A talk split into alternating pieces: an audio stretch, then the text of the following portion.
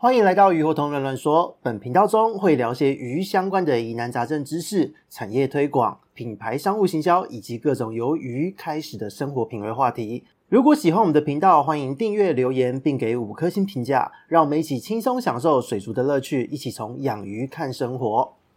Hello，大家好，这里是鱼活通乱乱说的梧桐，我们又见面了。这个礼拜呢是七月份的第一个礼拜。那在今天呢，我们要来聊的话题是睽违三周左右没有聊的一个商务话题哦。但是呢，在商务话题开始之前，还是要跟大家聊一聊鱼的部分。因为呢，现在七月份哦刚开始，那在我们上一个礼拜呢所释出的鱼病注意报话题第十三集，其实都有提到说，在这个礼拜。在七月份呢，其实都会延续一个六月的夏季气候。那在午后雷阵雨呢，雷雨包特别发达的一个状况之下，其实呢，天气在短时间之内都会有很大的变化。那在这种天气不稳定的时候呢，其实你的鱼缸状况、水质就要特别的注意到。那在上周呢，我们急速试出之后呢，到今天录这一集的时候，其实仍然都是出现一些就是因为水质的问题而产生了鱼只不适的反应这样子的案例，只有少数几例呢。是真的有发生感染的状况，所以呢，在这边就是再次提醒各位听众朋友们，目前呢就是注意天气状况，然后好好做好环境的清洁，不要过度喂食。那也因为这个天候呢，你如果有做任何的营养补给，你的系统越复杂的朋友，请你务必要注意到，就是你的补给品不要添加过多。否则，对于水质的污染呢是相当严重的。那最好的做法呢，就是你今天呢，在你补充营养的当天，就记得要把换水安排在同一天。反正就是早上你有补给营养，下午或晚上就换水，或是呢，你今天晚上下了班回到家，你有做营养的补给，那么。你在你睡前哦，就是隔了几个小时之后，就记得要把水换一换哦。这个是在夏天做营养补给的一个技巧。那再来就是呢，一些养造景缸，或是说你的滤材比较多的朋友们，也都要特别注意到，因为你们的环境系统复杂度又会更高，因此呢，你的营养补给品使用量要减得更低一些哦，可能是正常用量的半量，会是比较好的一个状态。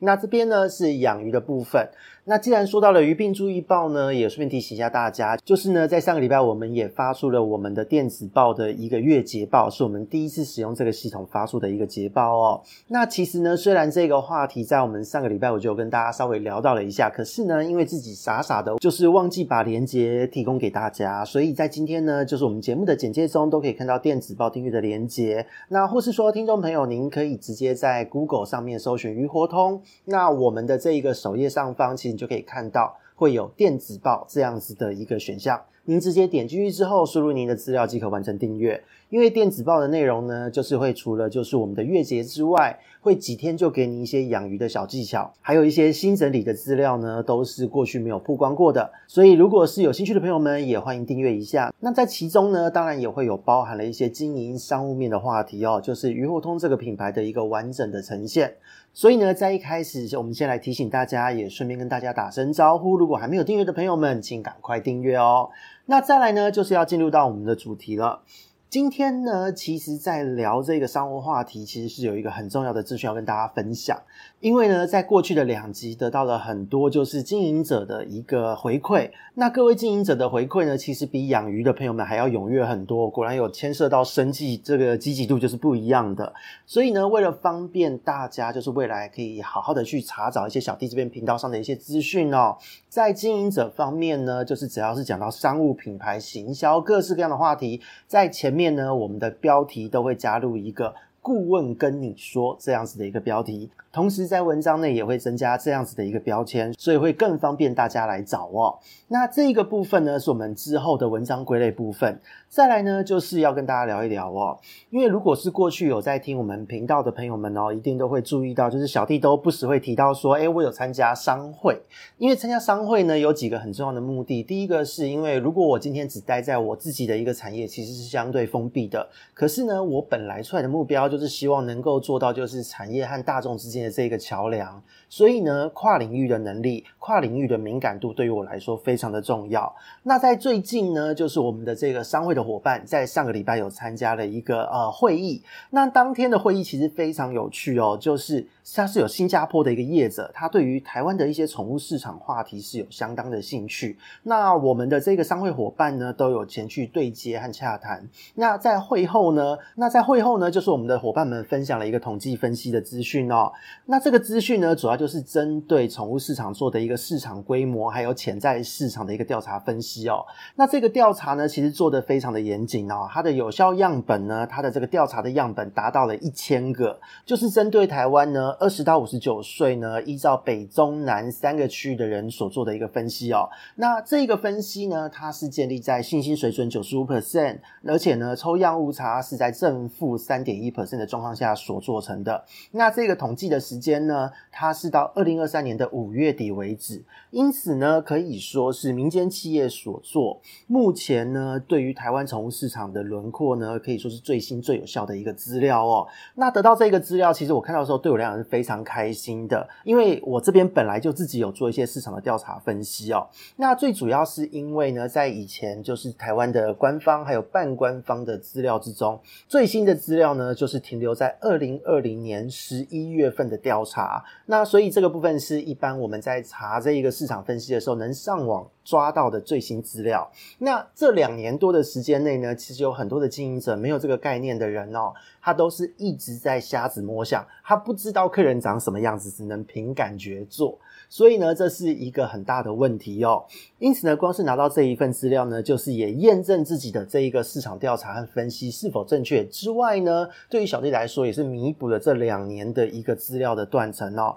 所以感到非常的开心。这边也要真的再次感谢我们的伙伴的一个热心分享哦。那不过呢，就是在看了这一份最新的资料之后，觉得非常的有趣，因为整个资料的呈现，它出来的状况跟各国小弟这边所收集到的一个市场。状况是类似的，这代表呢，台湾其实没有比较差，各国的状况大家都差不多哦。有了这个资讯是非常重要的，因为呢，目前以全球的趋势来说，在宠物的市场方面是确实有成长的。我们和二零二零年十一月份的这个资料相较哦，当年年底的那份资料中有描述到，有养宠物的人呢，他的人口比例是四十一 percent。但是呢，在今年呢，就是五月底的这一份报告中，已经变成了四十七 percent，它成长了六个百分比。这个部分呢，是跟国际其实都是差不多的状况，所以全球真的是谁也没落掉哦，所有的人都喜欢养宠物，而且是越来越喜欢的一个状况。那以宠物的类型来说呢，狗派占了优势哦，很不好意思对猫派的朋友哦，就是狗呢占了二十 percent，那猫呢则是占了十六 percent，可以说是毫无悬念的第一、第二名哦。这一个部分其实过去有点竞争蛮激烈的，就是呢他们的百分比很接近，可是呢在这两年下来，其实狗派的这个势力呢是比猫派还要坚强一些的。那到目前为止呢，这都是猫狗的数据，这很正常，我们都可以想象。可是呢，接着的第三名仍然跟以前一样是鱼类，好，就是我们的水族玩家们占了十二 percent 的一个百分比哦。那再来后面的序位呢，就是有其他的小动物，就是比方说啮齿类啊、兔子啊、刺猬，有的没有的，这一些占了七个百分比。再来呢，就是还有在目前，就是我们在玩特宠的玩家之间超夯话题慢慢的爬虫类。爬虫类呢，因为近年活动非常多，而且市场非常的热络，可是呢，它在所有的宠物百分比去做统计的时候，其实只占了四个百分比。可是呢，因为爬虫玩家非常乐于分享的关系哦，所以声势非常浩大。那最后呢，就是昆虫占了两个百分比而已。这个数字呢，真的其实整体看来跟各国的状况是差不多的。那这些不同宠物的一个爱好者们，他们族群的一个成长的状况呢，其实就是除了昆虫的饲主是变少的之外，哦，昆虫真的很可怜哦，其他宠物的饲主全部都是增加的。特别是鱼类，真的是越来越受欢迎。那猫狗呢？其实我们可想而知嘛，它已经成长很多，我们就不管它。我们今天的话题主角就围绕在鱼的身上哦。毕竟呢，我这边是产业的顾问嘛。那其他产业的部分，其他宠物的部分，因为其实这是一个整个的逻辑思维问题，事实上呢也是能讲的。但是呢，我们今天还是把这个话题聚焦在鱼的身上，因为呢，其实之前在自己的调查结果中发现，鱼的这个知名度、鱼的好奇度或是市场的潜力是越来越上升，所以呢，这一份资料是真的也佐证了这样子的结果。那当我们知道就是鱼的玩家其实不少之后，到底都是谁在养鱼呢？感觉鱼的话题好像都没有在台面上有那么的多哦。所以呢，在这一个报告之中，也有做一些详细的分析哦。就是以四组的轮廓来说，性别方面呢，男性占了五十六个百分比，女性呢占了四十四个百分比。那至于其他的宠物族群哦，就是连昆虫也一样哦，其实都是均等的。简单来说，养鱼的人就是男性偏多，而且呢，在年龄方面，则是有年纪越大人数越多的一个倾向哦。它的这个年龄区间呢，以十岁为一个区间，二十到二十九岁占了十七个百分比。那随着年龄的上升呢，它的人也越来越多，就是五十到五十九岁，它达到了三十二个百分比，可以说是所有的宠物族群之中最多的一个族群。所以呢，外界呢，我们一般在看哦，都会觉得说，诶，养鱼好像是老人活动，哦，这个感觉是准的，是没错的哦。可是好玩的就在于，它在这个报告中也有呈现了，就是你未来想要养的宠物的这一个调查的项目中，鱼呢竟然占了二十二 percent。而且它主要还是坐落在比较年轻的一个族群之中哦。那这一些人呢，他怎么样去得到这些鱼的资讯呢？就是从所谓的相关的影音刊物网站来得到。所以其实从休闲产业来讲，鱼是非常受欢迎，真的就是非常受欢迎，而且潜力极大的一个市场。你可以说，差不多五个人从来没有接触过宠物的人，五个人就会有一个想要养鱼哦，这是非常大的一个市场空间。那到目前为止呢，其实都是和自己调查分析的结果雷同。那当然，其他这个报告中，因为非常的详细哦，有更多的分析。可是，其实光是听到这边哦，我相信如果只是单纯养鱼的听众，可能还好，觉得这些跟我好像没有什么太大的关系，顶多就是推坑容易一点嘛。可是，如果你今天是从业人员，你可能就会皱起眉头了，多半都会觉得。真的假的？我怎么没感觉？那这一个部分呢，其实就是今天想要跟大家聊这个话题的原因哦。因为其实就国际贸易和休闲产业来讲哦，有很多的客户，还有各行各业的一些朋友们，都有在年初哦，过年之前和农历年之后，都有提到说今年的景气一定会不好，因为那个国际情势的关系之类的。特别是水族业哦，真的是首当其冲，大家都非常的紧张，讨论度好像越来越低，都超级令人紧张的。那那个时候是年初的话题，但是现在呢是夏天。那夏天其实往年来说，水族都是在夏天是一个旺季。可是，在今年呢，工作室啊，或是一些呃所谓的水族馆哦，都有提到说新的客人来的少，然后呢，周边用品、饲料器材销售的状况也很普通。那甚至呢，有很多的一些从业人员来讯息都说，水族业是不是快不行了？我是不是要改行？那这一边就很妙哦。你会发现说，其实，在调查，因为这个调查的数据，它的统计水准已经可以呈现真实市场状况了。明明调查出来是这么大的商机，而且呢，我这边做过和其他国家的一个资料的比对，真的是看到这一边就是一个极大的商机。那感兴趣的人呢，五个就一个，有这么多人，可是为什么从业人员会一片苦哈哈呢？这边就是要来跟大家聊的一个内容哦。因为自己以前呢，在学生时代就是意识到了鱼的这一个领域，不论是吃的还是看的。从业人员还有消费者市场之间呢，甚至我们的政府当局或是学者之间呢，都有超级大的一个代沟。那为了要把这一个代沟填补起来，才开始累积就是行销品牌商务，还有各式各样的营运经验，也开始默默的做起了顾问的工作。因此呢，这中间眉角真的非常的多。那这个资讯量呢，如果一次曝光，真的会非常的大。所以我们今天针对市场的层面来讲就好。到底这些数据，这一个反映的市场状况，它是怎么样的一个概念？为什么我们的从业人员跟这一个市场的这个区隔会这么的大？其实呢，这个部分也可以跟大家分享，就是在每一次呢跟经营者聊天的时候，其实业者都会有陷入一个类似的状态哦。那如果今天呢跟我聊的是工作室和水族馆，不外乎就是啊会讲说鱼都没有人买啊，同业竞争啊，然后谁谁谁又小价竞争啊，谁卖的那么便宜，这怎么跑得动？或是他这样卖，我们怎么活得下去之类的。那做周边的呢，都会说没有什么利润，就是有门市的又会提到说没有什么新客人，反正就是各种苦啊。那如果说今天呢，跨越了这一道关卡，就是我们今天经营了一阵子的老店，或是他今天可能是新创品牌，但是他也活下来了，可能活了一两年，则是会说，呃，那个其实有很多的客人来反映，来问问题哦，就是问鱼怎么养怎么顾，有很多的免费仔。问问哥，问问姐一大堆。那这一些人呢，耗掉了非常多的营运时间，他浪费了时间呢，然后呢又没有赚到什么钱，因为这些客人通常就是不喜欢付钱的人。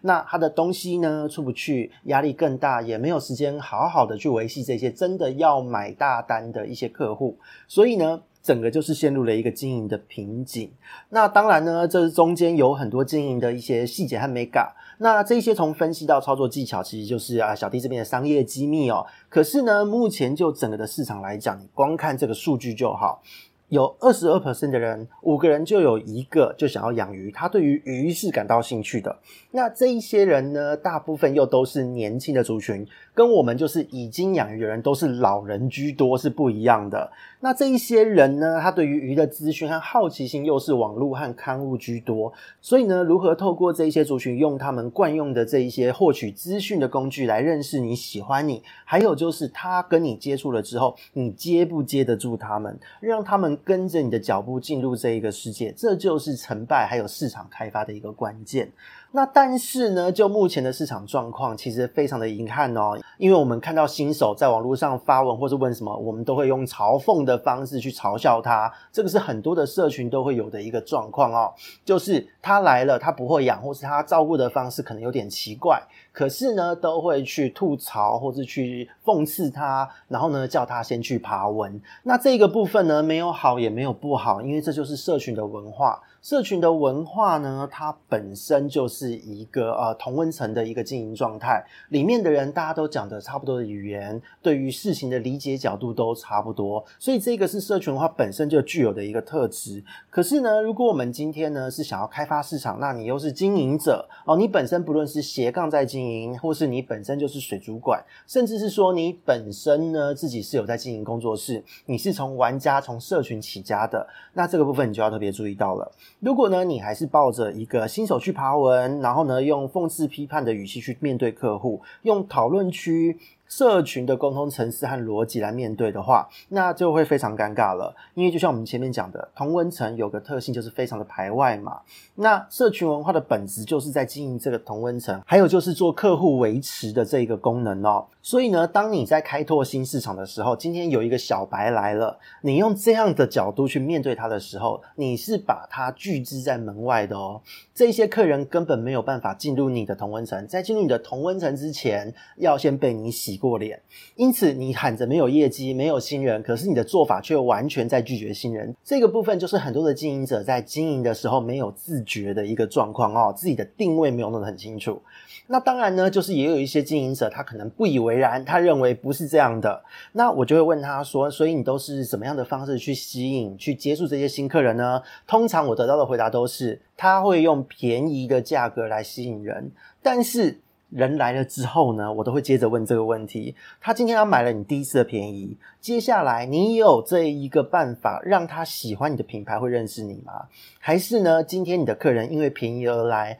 如果看到别人卖得更便宜，他就跑过去了呢？那如果说今天他就算人真的来了跟你买单，但是呢，因为你卖的价格特别低，哦，你在做削价竞争的动作，所以呢，你的销售利润被压缩了，因此你就会希望他就是透过买更多的东西来提高这个所谓的客单价，来放大你的利润，这个都是很正常的。可是呢，你在这个时候如果又恶意推销，推了很多就是他现阶段其实他并不需要用到的东西，或是说你为了要让他买下这些东西，甚至就是把一些产品的使用或是产品的介绍用移花接木的方式，让人家硬要去买这些商品。好，那这个部分当然你可能会成交这一单，但是。当他带回去之后，万一出事了呢？他事后会不会觉得被你欺骗，而反而产生对于这一个产业，或是对于你的品牌产生一些不信任和厌恶感呢？我想这一个部分的风险，就是现在的经营者们在开发新客户的时候，我们务必要小心的一个经营者的地雷哦。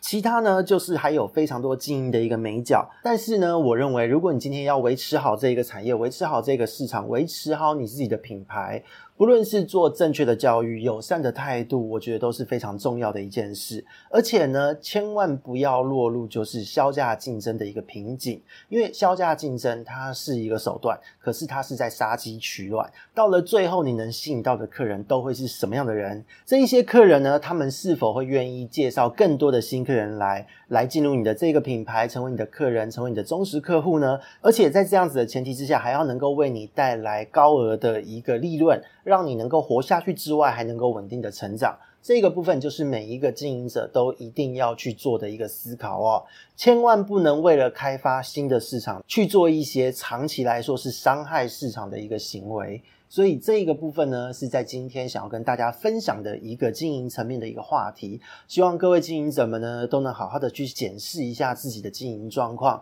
毕竟宠物商机真的是年年在成长，这一个市场是逐渐在长大的。但是呢，你有没有办法用好的方式、正确的方式去吸引客户、去开发市场，还让他们喜欢你？这个部分呢，就是我们每一个经营者都一定要去考虑的部分了。那我们这边是雨果同乱乱说，我们下次见，拜拜。